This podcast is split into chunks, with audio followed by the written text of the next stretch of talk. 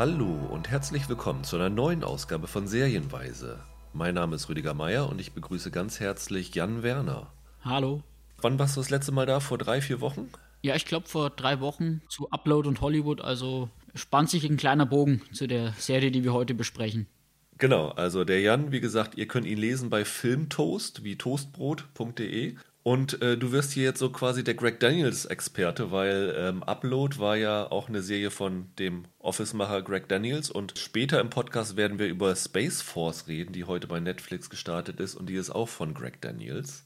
Beginnen wollen wir aber mit einer Serie, die schon letzte Woche bei Amazon gestartet ist, zeitgleich zu Homecoming, nämlich Little Fires Everywhere. Und da hattest du mich tatsächlich angeschrieben, Jan, ob ich die schon gesehen hätte, weil du so angetan warst. Und da dachte ich, dann verhafte ich dich gleich mal für einen Podcast dafür.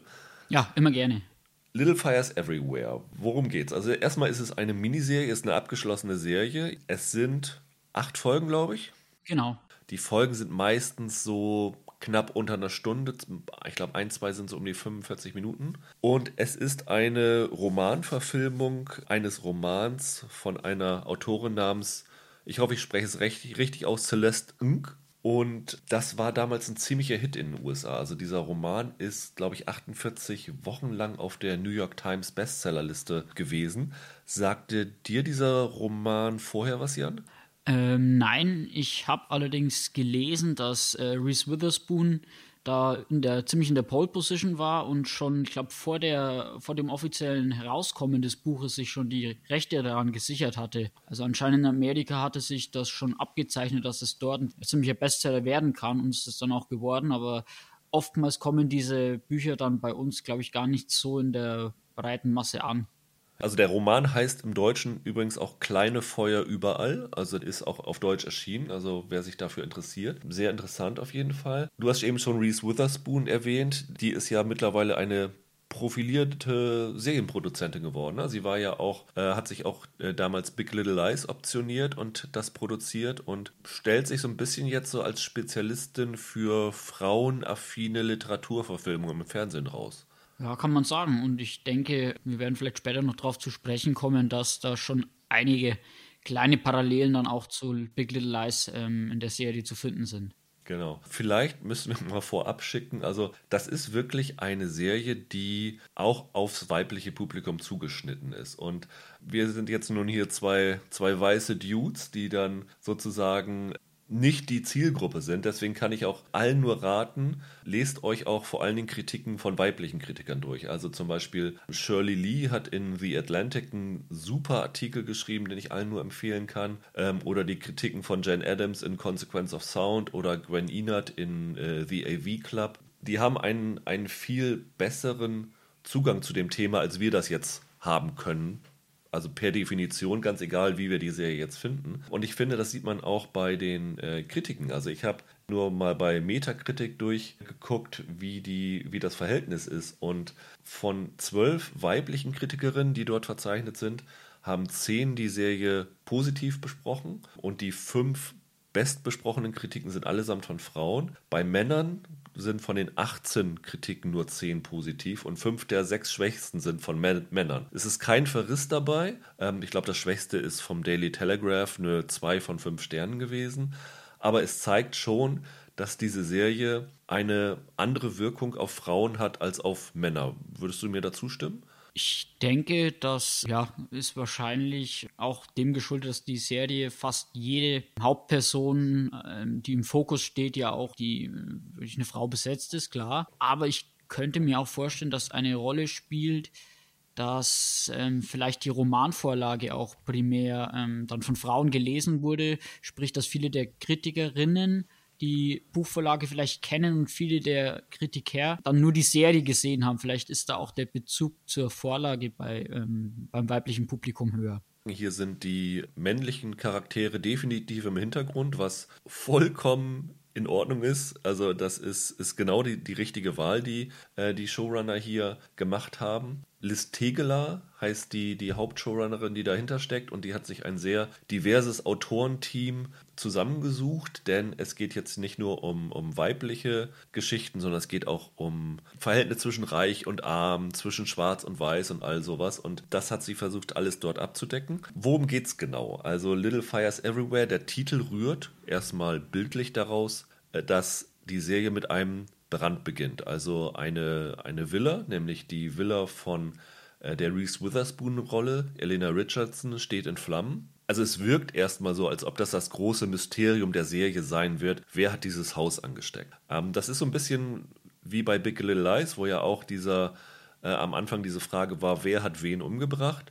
Und am Ende war das aber das Unwichtigste an dieser Serie. Und ich finde, hier ist auch die, die Parallele genauso, dass dieser Fall von dem Brand letztendlich total in den Hintergrund rückt. Aber das ist die Ausgangssituation und wir erfahren dann in einer Rückblende, dass eine afroamerikanische Künstlerin, Mia Warren, gespielt von Kerry Washington, in dieses Örtchen Shaker Heights in Ohio gekommen ist mit ihrer Tochter Pearl und dort eine Wohnung gesucht hat. Und die wird dann von der Elena, also von der Reese Witherspoon-Rolle, die haben ein Zweithaus, also eine super reiche, vermögende Familie, bekommt sie die, die Wohnung vermietet und dann entspinnt sich so zwischen diesen beiden Frauen ein relativ komplexes Verhältnis. Die Elena ist relativ hochnäsig und sieht sich definitiv als was Besseres. Ähm, sie bietet dann irgendwann der Mia an, sie würde sie als als Haushälterin einstellen wollen, wobei der Mia natürlich gleich die Alarmglocken schrillen, weil das ja halt so eine Klischee Rollen sind, also auch die Art, wie die Elena sie dann anspricht. Ne? Das wirkt so wie so, es ist jetzt ein bisschen übertrieben, aber es geht so ein bisschen in die Richtung wie eine, eine Frau, die quasi eine Sklavin äh, sich, sich holt. Ähm, so nimmt sie das zumindest aus. Ja, also es muss vielleicht dazu sagen, dass die Serie, ich glaube, du hast es jetzt gar nicht erwähnt, in den 90ern angesiedelt ist. Genau, im Jahr 1997 spielt Die Hauptzeitlinie, genau. genau. Mhm. Man sieht dann immer wieder auch Rückblicke noch in frühere Jahre, vor allem von der, ähm, also von den beiden Protagonistinnen. Aber ja, dieses Verhältnis spezifisch jetzt auf die äh, unterschiedliche äh, Hautfarbe der beiden Protagonistinnen. Sie sind sich dessen beide bewusst und wissen aber jeweils, also vor allem Reese Witherspoon in ihrer Rolle, weiß nicht wirklich ähm, manchmal den richtigen Ton zu treffen, um nicht eben genau zu betonen, dass sie eben eben nicht rassistisch denkt. Und indem sie das betont, wird es manchmal eher dann ins Gegenteil verkehrt, unterschwellig. Also es ist immer interessant, wie da die Gedanken teilweise dann die Worte bestimmen. Genau, also sie gibt sich so nach dem Motto, ja, aber guck mal, ich habe doch hier an diese Afroamerikanerin die Wohnung vermietet und meine Tochter hat einen afroamerikanischen Freund und ich habe da überhaupt kein Problem mit. Ich bin also auch eine total aufgeschlossene Frau, aber sie ist so in dem Umgang von oben herab auf all diese Leute. Also ähm, das ist halt so ein bisschen dieser, dieser Alltagsrassismus, der da so durchkommt. Auch wenn sie es dann anders auslebt und wahrscheinlich würde sie von ihren ihren weißen Freundinnen und Freunden auch so als ganz progressive Frau aufgenommen werden. Aber da ist schon halt diese Komplexität der, dieser Serie drin. Und dieses Verhältnis der beiden Frauen verspannt sich aus zwei Gründen. Nämlich zum einen fühlen sich die Töchter, also die Tochter von der Mia, fühlt sich eher zu dieser Elena hingezogen und die Elena selber hat vier Kinder, zwei Töchter und zwei Jungs. Und die Jungs, jüngste Tochter ist so, eine, so ein rebellisches Mädchen mit einer Künstlerseele, die sich dann natürlich eher zu dieser Mia hingezogen fühlt. Und das löst bei den beiden Frauen natürlich schon mal ziemliche Widerstände auf, dass ihre eigene Töchter vielleicht eine andere Frau besser als Mütter akzeptieren. Und dann kommt noch ein Fall hinzu, die Mia arbeitet neben ihrer Künstlertätigkeit in so einem chinesischen Restaurant und hat dort eine Kollegin, Bibi Chow, gespielt von Huang Lu, die, das erfahren wir relativ schnell, ein Kind hatte, ein Mädchen, Mai Ling, und dieses Mädchen nicht mehr versorgen konnte, weil sie nicht genug Geld verdient und obwohl sie alles wirklich versucht und selber alles opfert, damit ihr Kind gut versorgt ist, schafft sie es irgendwann nicht mehr und setzt dieses Kind dann vor einer Feuerwehrwache in Cleveland aus. Und dieses Kind ist dann noch nicht richtig adoptiert worden, aber aufgenommen worden von einer Familie. Und diese Familie sind die besten Freunde von dieser Elena und ihrem Ehemann Bill, gespielt von Joshua Jackson. Und jetzt haben diese beiden Frauen, Mia und Elena, in diesem Sorgerechtsfall, denn dazu entwickelt es sich dann, es gibt, kommt zu einer Gerichtsverhandlung, wem dieses Baby zusteht, dieser biologischen Mutter oder diesem Ehepaar, das die Tochter, ich glaube, ein Jahr lang mittlerweile aufgenommen hat. Und da sind beide halt, Mia und Elena, aus ihrer ganz individuellen Betrachtung gehen sie das Thema komplett anders an und kollidieren dann komplett und dann ja, explodiert es regelrecht. Wie war dein Zugang zu der Serie? Wie hast du sie geguckt? Wie hat sie dir gefallen? Was waren so die Sachen, die dir in Erinnerung geblieben sind? Also wir haben beide alle Folgen schon komplett gesehen, muss man dazu sagen. Also ich habe die Serie ja vor einiger Zeit, als ähm, ich so einen kleinen Jahresvorschauartikel für Filmtoast.de geschrieben habe, schon in der engeren Auswahl jetzt fürs erste Halbjahr gehabt, für die Serien, die ich auf dem Zettel habe, weil ich vor allem im letzten Jahr Big Little Lies, die zweite Staffel war jetzt nicht mehr ganz so überzeugend, aber ähm, Reese Witherspoon hat mich trotzdem überzeugt und vor allem auch in The Morning Show und habe mir gedacht, ja, hm, wenn da jetzt eine neue Serie mit ihr kommt und sie weiterhin auch die Produktion mit übernimmt, dann habe ich das auf jeden Fall mal auf dem Schirm. Und ja, als dann vor einigen Wochen bekannt wurde, dass Amazon Prime die ins Programm nimmt, war ich mir eigentlich sicher, dass ich da relativ schnell dann auch reinschauen werde und habe es dann auch vergangenes Wochenende direkt eigentlich an zwei Tagen durchgeschaut und hatte aber am Anfang mit der ersten Folge so ein bisschen fast einen kleinen Motivationsdämpfer, weil irgendwie der ja, Spannungsaufbau in der ersten Folge noch nicht wirklich beginnt. Also das ist sehr exponentiell, die, wie die Figuren eingeführt werden und auch das mit dem Feuer, klar, man hat einen gewissen Anreiz herausfinden zu wollen, was es damit auf sich hat, aber so richtig Zugang zur Serie dauert es etwas, bis man den bekommt. Das habe ich auch schon an, von mehreren Personen gehört. Also ich glaube, da bin ich nicht der Einzige, dem es so ging. Also ich habe, ich glaube, am Anfang drei Folgen geguckt gehabt und dann hatte ich, ich glaube, ich hatte nur diese, diese, also ich hatte nicht die komplette Serie zur Verfügung. Und dann habe ich jetzt gestern wieder angefangen, in die vierte reinzuschauen und da hatte ich tatsächlich dieses gleiche Gefühl, das du auch hattest, dass ich ein bisschen Probleme hatte, wieder in diese Serie reinzukommen. Äh, für mich ist das eigentlich ein Zeichen dafür, dass diese Serie perfekt ist, um sie wirklich in kürzester Zeit komplett durchzubingen. Wenn du einmal drinne bist, so ging es mir zumindest, konnte ich nicht mehr loslassen. Also das ist so eine komplexe, faszinierende Geschichte, wo du wissen willst, wie es weitergeht und auch diese Dynamik in diese Welt hineingezogen zu werden und diese extremen Konflikte, das ist, ist so packend, dass wenn du erstmal drinne bist, lässt es dich nicht mehr los. Aber das Reinkommen dauert vielleicht so. Na, also ich habe beim zweiten Mal das Gefühl gehabt, nach einer halben Stunde hatte ich es wieder dann drinne. Ja, also ich denke, das liegt hauptsächlich auch daran, dass diese ganzen Frauenfiguren in erster Linie natürlich auch die Töchter der beiden Protagonistinnen ähm, sehr komplex und tief quasi ähm, charakterisiert werden und das natürlich ähm, eine gewisse Zeit braucht, bis dann alle Facetten der Persönlichkeiten so ein bisschen mal Anklang gefunden haben. Also dass man erst braucht, um die Personen kennenzulernen und dann sich erst langsam, aber sicher mit denen auch identifizieren kann. Ist natürlich bei einer Miniserie mit acht Folgen vielleicht für den einen oder anderen etwas schwierig, wenn man nach zwei Folgen noch nicht wirkliche Sympathieträger gefunden hat. Aber wie gesagt, wir haben es beide durchgeschaut und ich denke, wir können hier auch an die Zuhörer appellieren, dass man ähm, ja, diese Geduld mitbringen muss, weil wie gesagt, wenn man dran bleibt, dann ähm, entwickelt es irgendwann, also bei mir war es dann, glaube ich, in Folge 3 spätestens, bei diesem Ball, äh, das ist so ein Highschool-Ball, der mir dann wirklich auch durch die gute Filmmusik und so noch den entscheidenden Ruck versetzt hat, dass ich dann auch äh, wirklich fast in einem Ruck durchschauen wollte. Also es gibt immer so ein paar Sachen, die vielleicht nicht so hundertprozentig funktionieren. Also bei mir war es zum Beispiel der Fall, du hast vorhin schon gesagt, wir gehen aus dem Jahr 1997 auch nochmal in, weiter in die Vergangenheit zurück, also so in die, in die 80er, glaube ich, ne, in erster Linie.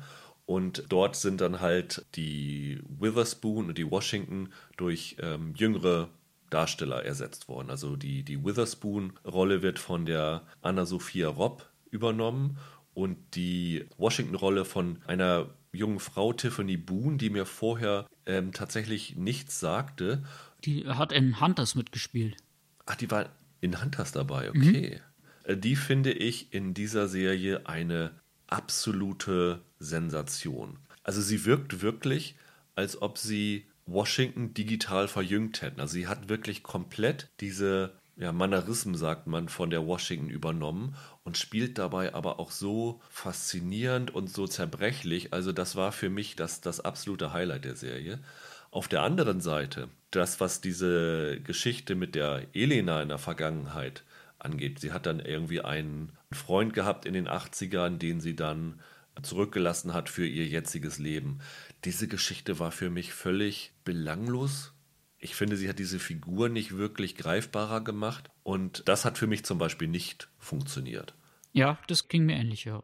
Also ich habe auch den Eindruck gehabt, dass dieser Handlungsbogen ihr nur zugeschrieben wurde, um dann spätere Entscheidungen noch ein bisschen rationaler wirken zu lassen aber richtigen, ähm, ja, irgendwie tue ich mich auch, wie gesagt, schwer ähm, bei den, wie du gesagt hast, die junge Version von äh, Mia ist eigentlich perfekt gecastet und irgendwie die ähm, junge Version eben von Elena ähm, hat mir da nicht ganz so gut gefallen. Wobei ich sagen muss, insgesamt der Cast von der Sendung ist wirklich äh, sensationell gut. Wenn man nämlich, ich weiß nicht, wie es dir ging, wenn man die Mädchen von Reese Witherspoon sich ansieht, könnte man durchaus denken, dass das die echten Töchter sind. Also auch die Tochter von mir, also von Carrie Washington, schaut wirklich aus wie ähm, eine ihrer echten Töchter eventuell.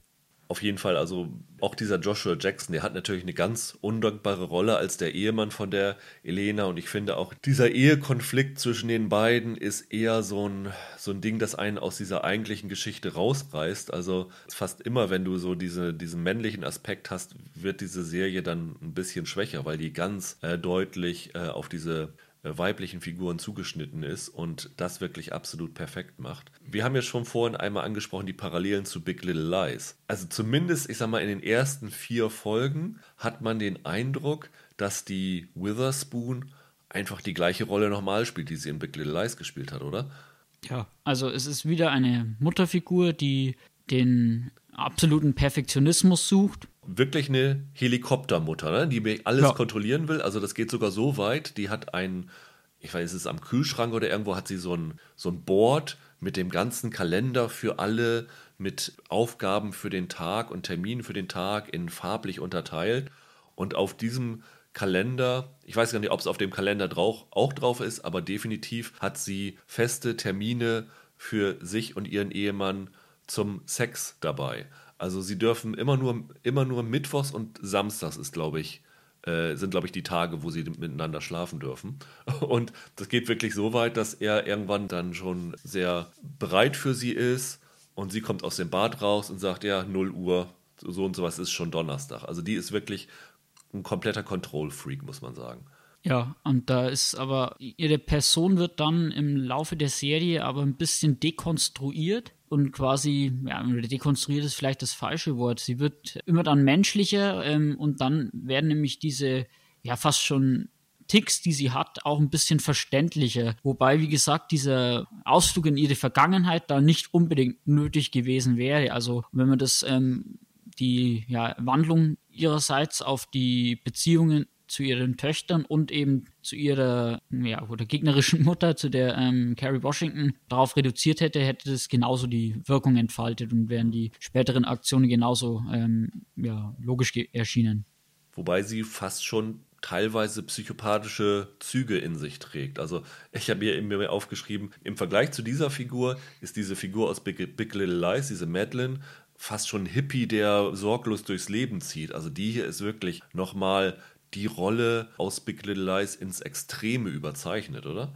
Also man erkennt es auch speziell dann an dem Verhältnis zur ähm, Lexi, also zu ihrer älteren Tochter. Die ist dann auch dadurch, durch diesen Zwang der Mutter zum Perfektionismus selber auch in so eine ähnliche Schiene geraten und ist in manchen Szenen, die hat dann auch einen Freund, ja, der ihr das ein bisschen, ihr auch ein bisschen diesbezüglich auch die Augen öffnet, dass sie fast schon ein bisschen ein Abziehbild von ihrer Mutter geworden ist, im, schon im jungen Alter. Ja, das finde ich auch sehr interessant. Das ist die Tochter mit diesem afroamerikanischen Freund, die ja eigentlich unter Druck ist, dass sie auf ein Elite-College gehen soll. Also von ihr wird fast schon erwartet, dass sie nach Yale kommt. Und sie scheitert daran, dieses Essay zu schreiben und nutzt dann diese Erfahrung, Lebenserfahrung von der Pearl aus, dass sie Probleme hat, in einen Mathekurs für Fortgeschrittene zu kommen, weil der Lehrer, da sind wir wieder beim Rassismusaspekt, äh, sie nicht für gut genug hält, in diesen Kurs zu gehen. Und das nutzt dann die Lexi aus, um quasi die Erfahrungen von der Pearl für ihren Aufsatz auszunutzen, was natürlich ihrem Freund überhaupt nicht passt, ne? der ihr dann auch sagt, ja, das ist äh, absolut nicht in Ordnung, dass du, du hast keine Ahnung davon, was wir durchmachen müssen und nutzt das jetzt aus, um selber nach vorne zu kommen. Und das ist definitiv ein sehr, sehr spannender Aspekt in dieser Serie.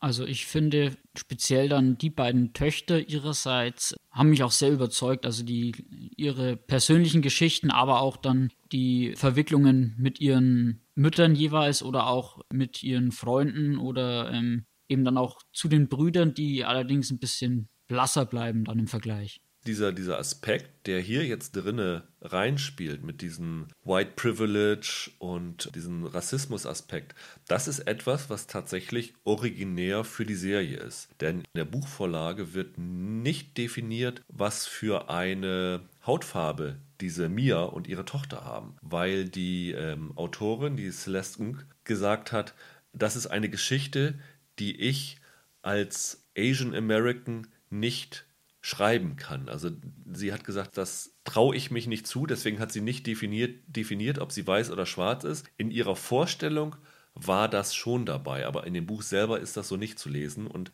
dass die Serie das jetzt hinzugefügt hat und auch die, ich glaube, die, die ähm, Showrunnerin selber ist auch nicht schwarz, aber sie hat sich halt ins Autorenteam Frauen geholt, die halt diesen Aspekt auch nachempfinden konnten. Und das ist meiner Meinung nach eine der absoluten Stärken dieser Serie, dass sie diesen Punkt dazugefügt haben.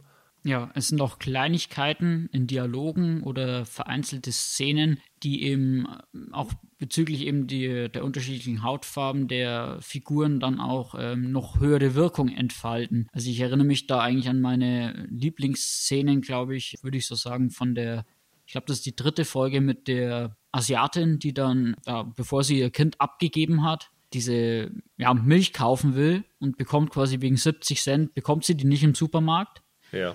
Und hingegen die ähm, Tochter von Reese Witherspoon, ein weißes, privilegiertes Mädchen, darf dann eben trotzdem, obwohl sie 70 Cent zu wenig hat, ähm, in einer anderen Szene, ähm, trotzdem mit einem Bus mitfahren. Genau, also das ist, also solche, solche kleinen Sachen findet man halt immer wieder und das ist eine absolute Stärke der Serie. Was für mich die zweite große Stärke der Serie ist, ist, dass sie bei diesem Adoptivfall, der ab Folge 3, 4 wirklich fast schon zum Fokus der Serie wird, es sich nicht leicht gemacht haben. Also es gibt dort kein Schwarz und Weiß im, im übertragenen Sinn gesprochen. Beide Frauen, also sowohl die biologische Mutter als auch die, die sie jetzt aufgenommen haben, lieben dieses Kind wie ihr eigenes Kind. Und es gibt wirklich gute Gründe dafür, dass man für die eine oder für die andere sein kann. Warum die Sympathien der Zuschauer vielleicht eher bei der biologischen Mutter sind, liegt daran, weil sich halt die Reese Witherspoon-Rolle auf diese andere Seite schlägt und dort wirklich absolut unmögliche Dinge tut, also äh, bis zu Bestechungsgeldern und sie nutzt ihre Rolle als Journalistin aus, um Sachen rauszufinden, die dann ihr in dem Fall hilfreich sein können, die moralisch sehr fragwürdig sind. Aber dieser Aspekt von den beiden, beiden Müttern, die um dieses Kind kämpfen, das ist halt nichts, wo sich die Autoren es leicht gemacht haben, einmal einen Bösewicht und eine gute Seite zu zeigen, sondern das ist wirklich ein hochkomplexer Fall und das macht es auch so super interessant. Ich würde vielleicht jetzt an der Stelle den, keinen Spoiler machen, weshalb quasi die Mia dann speziell nochmal ähm, eine Motivation hat, sich eben auf die, auf die Seite von dieser Bibi zu stellen. Das wird dann erst im Laufe noch klar, aber das ist dann auch nochmal, wird dann auch nochmal klarer. Also. Genau, also du merkst schon, dass irgendwas in der Vergangenheit von der Mia passiert ist, dass sie dazu bringt, dass sie sich so sehr für ihre Kollegin einsetzt, die sie äh, gar nicht mal so gut kennt, aber an diesem Fall muss irgendwas in ihrer Vergangenheit passiert sein, was sie so sehr da aufrüttelt. Und das erfahren wir dann wirklich nach und nach und das ist auch ein super spannender Aspekt dieser Serie. Ja, die Vergangenheit von dieser, also die Episode in der Vergangenheit, wie du gesagt hast, ist nicht nur eben aufgrund der Darstellerin der jungen Mia dann ähm, herausragend, sondern auch, weil die Geschichte wirklich zu Herz geht dieser Aspekt mit dem Adoptivding, das ist ja nur einer von vielen. Also ich finde halt, diese Serie ist halt so stark auch, weil sie den Aspekt Mutter zu sein von allen möglichen Perspektiven beleuchtet. Das ist wie gesagt hier der Fall biologische Mutter, Adoptivmutter. Du hast hier einen Fall, was passiert, wenn mein, mein Kind eher ein anderes äh, eine andere Frau als Mutter haben will. Du hast hier eine Frau, die für ihre Tochter alles opfert. Ähm, und da sind noch so viele komplexe Aspekte dabei. Und so ein bisschen bildlich steht dieser Titel Little Fires Everywhere ja auch für das Muttersein, weil es ist ja eine Aufgabe, die gerade jetzt so in der in der heutigen Zeit, die durch die Schulschließung beispielsweise und das Homeschooling, das ist halt etwas, was in erster Linie an den, an den Müttern hängen bleibt, die wirklich sich komplett fast selber aufgeben müssen, um das leisten zu müssen, was die Gesellschaft ihnen aufgezwungen hat. Und dieses Little Fires Everywhere, das steht halt für diese kleinen Feuer, die Mütter in ihrem Alltag immer löschen müssen an allen Seiten. Also das ist auch eine Serie wirklich, die eine Ode an Mütter ist. Und das finde ich auch wirklich eine große Stärke und das Bemerkenswerte daran. Ja, also ich muss sagen, die Serie ist natürlich, wie du gesagt hast, darauf ähm, fokussiert, aber nichtsdestotrotz gibt es auch noch andere Handlungsstränge, die mich auch sehr, sehr begeistert haben. Unter anderem dann, was mit der Izzy noch passiert, wie du gesagt hast, die sich eher zu Mia hingezogen fühlt. Aber die Gründe, weshalb das so ist, ähm, wie die dann auch immer mehr ans Tageslicht kommen. Oder dann auch die Pearl, die wir eigentlich kaum noch erwähnt haben bislang. Also wirklich die Serie, wir könnten jetzt stundenlang drüber reden, weil die wirklich wahnsinnig dicht ist und äh, sehr, sehr viele interessante Personen auch hat. Unabhängig jetzt, wie gesagt, von den beiden Müttern. Hattest du das Gefühl, dass es wichtig ist, dass diese Serie im Jahr 1997 angelegt ist? Puh, also ich, bis auf, wie gesagt, ich habe bin selber Jahrgang 93, also ich kann mich jetzt nicht äh, so an diese Zeit äh, aus eigener Erfahrung erinnern, ob das jetzt eine Relevanz hat, sprich, was diesen, wie du gesagt hast, Alltagsrassismus betrifft, ob das damals noch anders behandelt wurde. Sprich, ähm, heutzutage wird man ja bei bestimmten Begriffen sehr, sehr schnell äh, sensibilisiert, was vielleicht damals aber auch noch äh, akzeptierter war, eventuell. Dass das ja eine gewisse Schwelle damals noch niedrig angesetzt war. Also, weil ich habe nämlich das Gefühl gehabt, oder ich habe länger darüber nachgedacht, ob ich das jetzt gut finde, dass sie in der Vergangenheit angesiedelt ist. Ich habe in gewisser Weise ein Problem damit, weil ich finde, all das, gerade was du eben angesprochen hast mit dem Alltagsrassismus, ist etwas, was du heute auch noch in den USA genauso hast. Und indem du diese Serie in der Vergangenheit spielen lässt, gibst du dem Zuschauer eine Chance, sich davon zu distanzieren, indem du sagst, ja, Früher, da war das noch so. Aber heute, heute gibt es ja keinen Rassismus mehr. Und das finde ich ein bisschen problematisch. Und ich bin mir nicht sicher, ob ich es nicht vielleicht besser gefunden hätte, die Serie einfach im Jahr 2020 spielen zu lassen. Es gibt so ein paar Aspekte. Ich versuche es jetzt mal, ohne es zu spoilern. Innerhalb der Figuren gibt es einige Sachen, dass sie vielleicht mit ihrer Situation im Jahr 2020 anders und selbstbewusster umgehen würden, als ihnen das im Jahr 1997 möglich war. Das war für mich so die einzige Rechtfertigung, warum diese Serie jetzt in der Vergangenheit spielt. Ansonsten hätte ich es wahrscheinlich besser gefunden, sie würde in der Gegenwart spielen. Ja, ich denke, dann hätte es vielleicht für die jetzige Generation noch eine höhere Relevanz und eben nicht diese Distanz, die da ein bisschen ähm, entsteht. Aber ich habe eigentlich damit jetzt kein großes Problem, wie gesagt, weil ich zu der damaligen Zeit sowieso jetzt da keinen so ähm, eigenen Erfahrungsbezug habe. Aber diese, diese kleinen Gesten sind halt auch einfach toll. In einer Folge geht Mia einfach durch den Supermarkt und dann kommt nur so ein kleiner Schnitt auf eine andere Kundin. Ich glaube, die, die siehst du gar nicht vom Gesicht her. Du siehst nur, wie die ihre Hand auf ihre Handtasche packt. Nach dem Motto, oh, da kommt mir eine schwarze Frau entgegen, die will bestimmt mein Geld klauen. Und das ist wirklich eine Szene, die ist zwei Sekunden lang, aber die hat so eine unglaubliche Wirkung und das ist halt die Stärke dieser Serie, dass sie das so durchexerziert. Und ich finde auch die Schauspieler, also wir haben jetzt gar nicht, finde ich, Kerry Washington noch nicht genug gewürdigt. Die für mich immer großartig ist. Also selbst in so einer stilisierten Serie wie Scandal war sie, war sie fantastisch. Und hier spielt sie meiner Meinung nach Witherspoon an die Wand. Ja, würde ich so unterschreiben. Also mir hat auch die Figur besser gefallen wie die von Witherspoon, vor allem eben weil ähm, über weite Strecken die Witherspoon-Figur jetzt schon ähm, bekannter einem vorkommt durch Big Little Lies.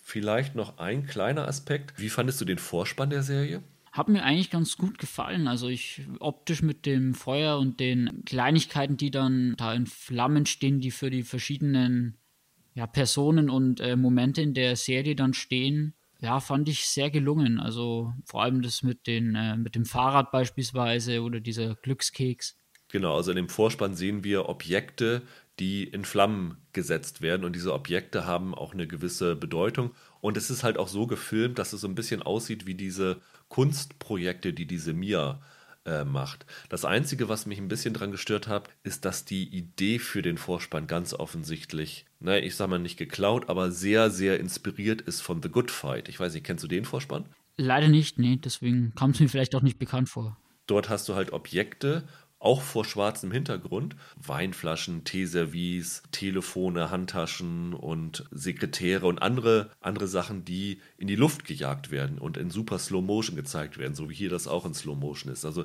die Parallelen sind schon sehr offenkundig. Ist jetzt eine andere Agentur, die dahinter steckt, die das gemacht hat. Ich finde es jetzt nicht, nicht schlimm, dass sie sich da inspiriert haben, weil es super in die Serie passt, aber den Good Fight Vorspann, der ist noch ein Tickchen besser. Also der, wer den nicht kennt, einfach nur mal angucken. Die ist auch super zur Musik illustriert, also sehr, sehr klasse. Vielleicht ist Musik noch ein gutes äh, Stichwort. Ähm, als letzten Aspekt äh, vielleicht noch kurz die Musik zu besprechen. Oh ja. Weil ja. die fand ich nämlich sowohl den Score, den Soundtrack, als auch die Lieder, die dann teilweise da ja, variiert wurden. Also in the Air Tonight beispielsweise. Oder was mir sehr gut gefallen hat, war dann dieses ähm, Geigenspiel von der Izzy zu ähm, You Oughta Know. Äh, ich fand auch der, der letzte Song der Serie ist, glaube ich, von Ingrid Michaelsen. Das war so ein Ding, der läuft dann über im Abspann. Und das war ein Abspann, den ich nicht abschalten konnte, weil das Lied war so passend zu der Stimmung und dann haben sie da noch Bilder zwischengeschnitten. Also wirklich in der letzten Folge lohnt es sich, äh, den Abspann bis zum Ende zu schauen, weil es wirklich so ein, auch den Zuschauer irgendwie sehr gut entlässt aus dieser unglaublich dramatischen Serie. Und diese letzte Folge ist halt nochmal eine richtige Explosion von allem, was sich da über sieben Folgen lang aufgestaut hat und wirklich, wirklich fantastisch. Also ich kann es allen nur empfehlen. Für mich ist es mit einer der besten Serien, die ich in diesem Jahr gesehen habe. Für mich auch, ja. Space Force läuft, wie gesagt, seit heute bei Netflix. Zehn Folgen, 30 Minuten lang und kürzer. Ist das auch ein Kandidat für deine besten Liste des Jahres? Wohl kaum. Also muss ich ehrlich sagen, wir hatten ja neulich über die andere Craig Daniels Serie geredet, die auch vielleicht jetzt nicht für die besten Serien des Jahres für mich in Frage kommt bislang, aber deutlich weiter oben landen würde wahrscheinlich sogar. Also die Entstehung dieser Serie ist ja auch eine sehr, sehr fixe Idee. Ne? Also Donald Trump hat, ich glaube, 2018 dann irgendwann angekündigt, er möchte eine Space Force gründen fürs Weltall, damit die Amerikaner die, die militärische Dominanz im Weltall haben. Und dann haben erstmal alle drüber gelacht und das ist ja völlig absurd. Und mittlerweile hat Trump ja wirklich diese Space Force gegründet. Irgendwann war es nicht vor zwei Wochen, dass er irgendwie das offizielle Logo als Flagge präsentiert bekommen hat im Weißen Haus. Auf jeden Fall nur diese Ankündigung, er will die Space Force gründen, hat dazu geführt, dass halt der Greg Daniels und Steve Carell, die ja, wie gesagt, vorher schon bei The Office zusammengearbeitet haben, gesagt haben, oh, das ist super, da machen wir eine Comedy-Serie draus. Und äh, Netflix hat gleich gesagt, ja, die, die finanzieren wir. Und das war die Inspiration dafür. Ist natürlich ein, äh, also der Anlass ist lustig, aber die Frage ist halt, trägt sowas immer? Und der, der Inhalt dieser Serie ist wirklich auch in einem Satz zusammen zu fassen, nämlich diese Steve Carell-Figur, General Mark Nährt, wird zum Chef dieser Space Force berufen und muss dann in Colorado ja den Alltag mit wirklich völlig chaotischen Angestellten von dieser Space Force regeln und wird dann parallel immer dazu von dem Chef der Air Force gehänselt. Das ist plotmäßig schon fast alles, was man dazu sagen muss, oder? Ja, also es geht im Prinzip um eigentlich hauptsächlich um diese Steve Carell-Figur, und ja, man versucht dann an der einen oder anderen Stelle noch andere Figuren durch äh, prominente Schauspieler auch zu etablieren. Aber für mich ist das, ähm, ja, er ist ja selber dann auch als Produzent und so beteiligt, eigentlich eine ziemliche Selbstinszenierung. Genau, also und, und das sind teilweise Prominente in, in Rollen, wo du dich fragst, wow, dafür habt ihr zugesagt für dieses kurze Ding. Also es gibt dann immer so einen Rat von den Joint Forces, heißt es, glaube ich, also von den wirklich Abteilungen des Militärs, Navy, Air Force, die dann um runden Tisch sitzen. Und äh, eine davon ist Jane Lynch, ich glaube, es ist die Chefin der Navy, die man ja aus Glied und, und sowas kennt. Und die hat eigentlich nur, wenn ich glaube, wenn du es zusammenzählst, drei Minuten vielleicht in der gesamten Staffel. Und da fragt man sich auch, okay, das ist jetzt wahrscheinlich auch eher ein Gefallen, dass sie diese Rolle gespielt hat. Und ich denke, also in erster Linie zum Beispiel an den John Malkovich, der spielt halt wieder mal so eine Rolle, wie man sie von ihm schon öfters gesehen hat. Also ist auch nicht unbedingt so frisch und neu. Wobei, also der Malkovich spielt halt den wissenschaftlichen Berater von dem Steve Carell, der halt mit diesem ganzen Militär-Macho-Gehabe ähm, überhaupt nichts anfangen kann, der eigentlich nur seine Forschungsprojekte durchgesetzt haben will. Für mich war der aber wirklich das Highlight, weil der so eine sehr lakonische, er ist, er ist schon ein bisschen so, so fast so der Straight Man, der auf das Chaos um sich herum relativ ernst reagiert. Und solche Figuren sind natürlich immer sehr dankbar. Wo hast du ihn schon so spielen sehen bisher? Ich weiß nicht, ich habe jetzt gerade an diese Rolle in, ah, wo war das zuletzt? Also er war in Billions ja dabei. Nee, es war, war gleich in irgendeinem Film. Ich glaube zum Beispiel jetzt an diese Rolle in der Sandra Bullock-Film auf Netflix. Äh, Birdbox meinst du? Birdbox, genau. Ja. Also ich finde, er hat immer dieses etwas Vernünftige, aber wenn man so ihn dann zusieht, dann hat er immer so einen gewissen Ausdruck, der so ein bisschen eine sehr, ähm, ich weiß nicht, wie ich es ausdrücken soll, so eine, er unterstreicht immer, dass es eigentlich ihm immer sehr, sehr ernst ist. Also man nimmt ihm alles ab, was er sagt. Also so richtig einen absoluten Witzcharakter kann er eigentlich nicht spielen. Macht er auch in dieser Serie nicht. Also wie gesagt hast, es ist eher noch eigentlich die Vernunftperson an der Seite von Steve Carell hier du hast jetzt nicht so gut gefunden. Hast du denn äh, dich über Sachen amüsieren können? Ja, also einige Gags waren schon eigentlich zum Lachen, aber ähm, ich habe es irgendwo schon gesagt. Ich habe halt eher so eine Art Polizsatire erwartet. Ja. Also eher so ein bisschen, ja, natürlich wird da oft auf Trump angespielt, manchmal fast wortwörtlich, aber es ist dann oftmals die besseren Gags fast so eher der Slapstick-Humor, der mich dann eher in solche, ja, fast schon diese Militärparodien aller Hotshots zum Beispiel erinnert hat von der Tonalität her, weil eben beispielsweise diese ganzen Astronautenfiguren, die da in diesem Space Force Programm dann zum Mond geschickt werden, sind eben so weit entfernt von der Re Realität von echten Personen, die eventuell zu Astronauten werden können, dass es eigentlich überhaupt nicht ernst genommen werden kann. Also die sind ja alles, äh, sind ja alle wirkliche Vollidioten eigentlich. Der Name Trump fällt übrigens in der Serie nicht einmal, muss man dazu sagen. Also er wird immer nur als POTUS, also President of the United States, und Melania Trump wird immer als FLOTUS bezeichnet, also First Lady of the United States. Ähm, aber es ist natürlich die ganze Zeit überdeutlich, dass Trump damit gemeint ist, weil der Präsident gibt seine Anweisungen per Twitter raus und, und all solche Dinge. Also ohne den Namen zu nennen, ist es schon sehr, sehr offensichtlich, dass es auf, auf Trump abzielt. Ich habe dennoch, auch wenn du sagst, es ist nicht so eine Polizsatire, vom Prinzip her an, als Serie am naheliegendsten dazu ist es wirklich Wieb, weil du hast hier diese, diesen Chef, der Carell, der ja selber auch, ich sag mal, nicht die Superleuchte ist, aber im Vergleich zu den Pappnasen, die um ihn herum sind, ist er natürlich ein ganz, ganz helles Licht. Und so war es ja bei Wieb auch mit der Julia Louis Dreyfus-Rolle, die ja eigentlich auch ein Totalausfall war, aber mit ihrem Pressesprecher und diesem äh, Egomanen-Team um sie rum, äh, dem Stabschef und was weiß ich alles, wirkte sie dann trotzdem immer noch sehr kompetent. Und das Prinzip haben sie für mich hier auch auf Space Force übertragen. Ja, also ich fand vor allem die Einführung äh, der Serie, man sieht ja dann am Anfang, vielleicht das können wir ja auch verraten, weil das ist ja innerhalb der ersten Minuten, dass Steve Carell quasi so einem ja, Meeting ge gerufen wird und sich eigentlich schon wägt, jetzt hier eine Beförderung zu bekommen wahrscheinlich und äh, wird dann eben zum Chef eben dieser neuen Space Force erklärt und dann ähm, sieht man, wie er, ja, finde ich sehr interessant, wie er dann ähm, zu Hause bei seiner Frau ist und ja, wie er da quasi so militärisch dann nachts auf die Toilette geht. Ja, und dann weiß man eigentlich alles schon, was man über diese Person wissen muss. Ich muss zugeben, ich habe gerade am Anfang sehr gelacht. Also ich sag mal so die ersten fünf, sechs Folgen habe ich mich teilweise sehr köstlich amüsiert. Also da waren Aspekte dran, die ich richtig toll fand. Selbst sowas Simples. Und das ist jetzt wirklich kein hochtrabender Humor, der da ist. Du hast eben schon gesagt, Slapstick. Und sie machen dann auch wirklich sehr platte Anspielung auf die amerikanische Politik. Also irgendwann ist so eine Senatsanhörung und äh, da sitzen dann drei, drei Nasen in dem Anhörungskomitee und du siehst genau, das ist eine Anspielung auf Nancy Pelosi, Chuck Schumer und Alexandra Ocasio-Cortez vor allen Dingen, weil da in der Mitte eine Frau mit Dreifachnamen sitzt, die dann wirklich fast schon so aussieht wie Ocasio-Cortez und auch so redet. Wer sich so ein bisschen mit amerikanischer Politik beschäftigt, kann sich darüber gut amüsieren. Wie gesagt, es ist nicht, nicht subtil, es ist eher Holzhammer, aber das fand ich amüsant und eine meiner Lieblingsszenen war, dass dann irgendwann die First Lady äh, weil sie mit einem Right-Wing-Modedesigner befreundet ist, neue Uniformen für die Space Force entwerfen lässt. Da muss ich zugeben, da habe ich drüber gelacht. Also ich weiß nicht, ob du das zu platt fandest. Nee, also gelacht habe ich da auch, aber wie gesagt, es ist halt ein Humor, der jetzt nicht sonderlich anspruchsvoll ist und ich weiß halt nicht, ob das ähm, so zielführend ist, eben eigentlich jetzt eine Thematik. Ähm, ja, natürlich ist es eigentlich schon grotesk genug, ähm, überhaupt in der Realität von so einer Space Force zu sprechen, dass man es so äh, extrem durch ins Lächerliche ziehen muss. Aber irgendwie war mir das fast ein bisschen, wie du sagst, zu sehr Holzhammer.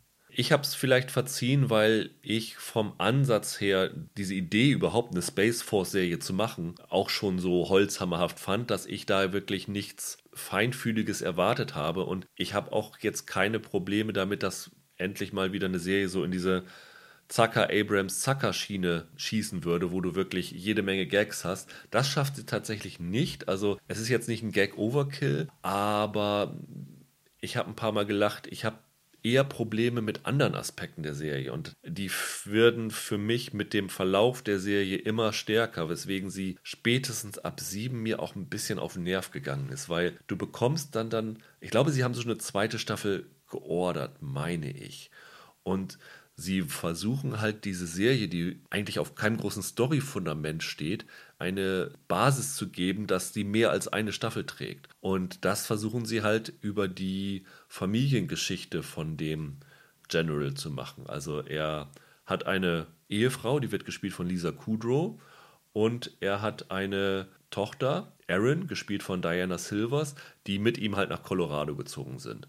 Und die, die Kudrow-Rolle, die ist und das wird, entweder ich habe es übersehen oder es wird nicht erklärt, sie ist halt, nachdem sie nach Colorado gegangen sind, im Gefängnis gelandet. Hast du mitgekriegt, warum?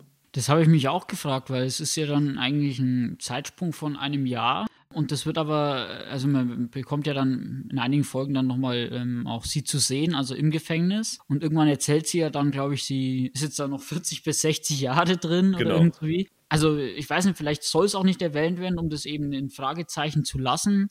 Also erwähnt wurde es definitiv nicht, aber ich könnte mir vorstellen, dass es vielleicht auf so eine Art Geheimnisverrat oder so anspielt, weil sie ja ähm, eigentlich in Washington hätte wahrscheinlich bleiben wollen. Okay, aber dann habe ich äh, zumindest nicht, nicht was verpasst, also weil da bin ich auch drüber gestolpert. Dieses Verhältnis zwischen ihm und seiner Frau und seiner Tochter tritt in den letzten drei, vier Folgen immer mehr in den Vordergrund und sie entwickeln da so eine Beziehungsgeschichte dazu, die für mich komplett die Luft aus der Serie rausgenommen hat. Ich mag die eigentlich ganz gern, die beiden Schauspielerinnen. Ich weiß nicht, ob du den Film Booksmart gesehen hast. Nee, leider nicht. Der ist noch auf meiner Liste von denen, die ich unbedingt sehen will. Genau, weil da spielen auch beide interessanterweise mit. Also sowohl die Diana Silvers als auch die ähm, Lisa Kudrow spielen da entscheidende Rollen. Und ja, ich muss sagen, ging mir genauso. Also ich habe diese Beziehungsgeschichte, die da plötzlich dann ernste Töne versucht reinzubringen und dann aber, wie du sagst, immer stärker in den Fokus rückt. Das hat mich irgendwie noch mal mehr von der ähm, Comedy-Seite weggebracht. Also am Schluss waren dann auch die Gag-Dichte ist dann am Schluss auch immer, ja, immer schwächer geworden. Ja, das habe ich, hab ich mir auch so gedacht. Also es bringt einen falschen Ton rein und es wirkt auch so ein bisschen, und sind die Gags ausgegangen, wir müssen jetzt noch ein bisschen mehr machen. Und also das ist wieder ein Fall. Ich habe das Gefühl, wir sagen das bei jeder zweiten Serie, da wäre es besser gewesen, man hätte nicht zehn Folgen gemacht, sondern nur acht oder irgend sowas und hätte das Ganze dann, dann verdichtet. Ich weiß auch ehrlich gesagt nicht, also es endet ja so mit, naja, mit so einer Art Cliffhanger. Also es ist jetzt nicht äh, 24-mäßig oder so, aber sie arbeiten ja offensichtlich darauf hin, dass sie eine zweite Staffel ranhängen wollen. Und ich weiß wirklich nicht, was da noch gemacht werden soll. Das war für mich eigentlich, als ich das gehört habe, diese Idee, lustig äh, kann man was draus machen. Vielleicht wäre es sogar besser gewesen, einfach einen Film draus zu machen. Das habe ich mir auch an einigen Stellen gedacht, weil zum Beispiel äh, Tropic Thunder könnte ich mir jetzt auch nicht vorstellen, dass äh, in der Art und Weise eine Serie funktioniert. Ja. Ähm, aber eben als Film hat mich das damals wirklich an einigen Stellen wirklich extrem von den Socken gehauen, also die Gags. Und ich glaube, so auf 100 Minuten oder so hätte man wahrscheinlich, wenn man dieselben Gags dann reingepackt hätte, zum Beispiel mit dem Schimpansen, ähm, was ja wirklich äh, bestimmt bei dem einen oder anderen für große Lache sorgen wird, ähm, hätte das wahrscheinlich besser funktioniert. Ja, und da sind auch so Figuren dabei, die leider absolut nicht äh, funktionieren, also in dem Umfeld direkt. Also der Carell hat dann halt noch so ein ja, so ein Social Media Director, der dafür da ist, um die Space Force dann äh, auf Twitter und äh, Co. bekannt zu machen. Gespielt von Ben Schwartz, der dann halt immer mit seinem Handy da rumläuft und bekloppte Sachen reinwirft. Das hat für mich nicht funktioniert. Also der, der Pressesprecher bei Wieb ist brüllkomisch gewesen jedes Mal, wenn der, der Mike da seine, seine äh, Schwach, seinen Schwachsinn da verzapft hat. Aber äh, so eine Figur wie dieser F-Tony, woraus sie dann auch noch einen dummen Gag machen, den hätte man für mich rauslassen können. Also der hat mir überhaupt nichts gegeben. Also ich bin auch kein großer Fan von Ben Schwartz. Also ich habe mir neulich mal versucht, diese ähm, Stand-ups von ihm und äh, Middleditch da auf äh, Netflix anzuschauen, aber das war auch nicht unbedingt meins wie gesagt, von daher, es ist wie, wie immer bei diesen Comedy-Serien. Ne? Man kann sich es gut angucken. Das ist auch eine Serie, wo man sagen kann, ja, ich habe jetzt gerade mal eine halbe Stunde Zeit und nichts Besseres zu tun. Ich gucke mal rein und man kann ein paar Mal äh, lachen. Aber die Comedy-Welt neu erfindet das Ganze nicht eher. Nee, vor einigen Wochen haben wir, wie gesagt, über Upload eher positive Töne ähm, gefunden. Würde ich dann eher die Serie, die, glaube ich, von der Länge her wahrscheinlich fast auf die Minute genauso lang ist. Ja. Also auch zehn Folgen und jeweils um die 30 Minuten würde ich die 30 Minuten Mittagspause eher für die Serie nochmal verwenden. Ja, muss ich dir tatsächlich zustimmen. Also ich war ja auch nicht so ein großer Fan von Upload, aber allein die Schauwerte dort waren größer, der, der Humor war subtiler die, und vor allen Dingen die Charaktere waren besser gezeichnet. Hier bei Space Force sind das alles so Stereotypen, die du da hast. Ne? Also da ist, ist wirklich auch da wie wir, das Wort haben wir, glaube ich, schon 20 Mal gesagt, Holzhammer. Da ist halt nichts, sind, sind keine Finessen drin in den Figuren. Die einzige Figur, die so ein bisschen interessanter und dreidimensionaler ist, ist halt die Tochter von dem General, die aber auch wirklich nur eine Nebenrolle spielt. Aber alle anderen Figuren, puh, das ist schon, ist schon teilweise sehr, sehr grob geschnitten. Was ich vielleicht noch ganz lustig fand, weil ich bin da halt durch meine Generation geprägt, ein bisschen so ein, ja, was so Blockbuster aktuell betrifft, ein bisschen affin. Und da sind ein paar Mal so Anspielungen jetzt auf so Marvel-Filme oder auf solche aktuellen popkulturellen Phänomene, weil ja auch immer wieder, glaube ich, in der ja in der echten Welt schon so Sachen passiert sind, wo Trump dann ja sich irgendwie zu Sachen geäußert hat äh, aus der Popkultur, als ob sie ähm, re reale Phänomene wären. Also zum Beispiel wird, glaube ich, in einer Folge erklärt oder so, wegen, also gewitzelt drüber, dass in dieser einen Halle da drüben, da ist dann Bruce Banner und arbeitet mit der, mit der Gammastrahlung und ja. ja. Also diese, diese Anspielungen fand ich aber ganz, ganz okay eigentlich. Wie gesagt, man kann sich es angucken, aber erwartet jetzt nicht zu viel davon und stellt euch darauf ein, dass die Gagdichte tatsächlich mit dem Lauf der Länge eher geringer wird und dass die Versuche, da Plot reinzubringen, eher in die, in die Hose gehen, wenn man so als, als Sketch-Parade sehen will. Ist so ein bisschen vielleicht wie, wie Saturday Night Live oder so, da wo du dann zwischendurch mal einen guten Sketch hast und dann ist auch mal ein äh, Rohrkrepierer dazwischen. Ich glaube, so kann man sich Space Force am besten vorstellen. Dann soll es das für heute gewesen sein. Jan, äh, wo kann man dich erreichen, lesen? Ja, also wie gesagt, filmtoast.de bin ich immer noch aktiv. Sowohl bei Twitter kann man uns finden, als auch über Facebook. Und ja, mich selber findet man auch bei Twitter unter ähm, janwerner93. Genau, und äh, uns könnt ihr wie immer unter Twitter at Serienpodcast erreichen oder auf der Webseite serienpodcast.de. Dann bleibt uns eigentlich nichts anderes übrig, als euch ein schönes Wochenende zu wünschen. Also falls ihr es noch nicht gesehen habt, auf jeden Fall Little Fires Everywhere anschauen. Das ist ein, im wahrsten Sinne des Wortes ein ganz heißer Tipp. Und äh, dann hören wir uns nächste Woche wieder. Bis dahin, macht's gut. Ciao. Tschüss.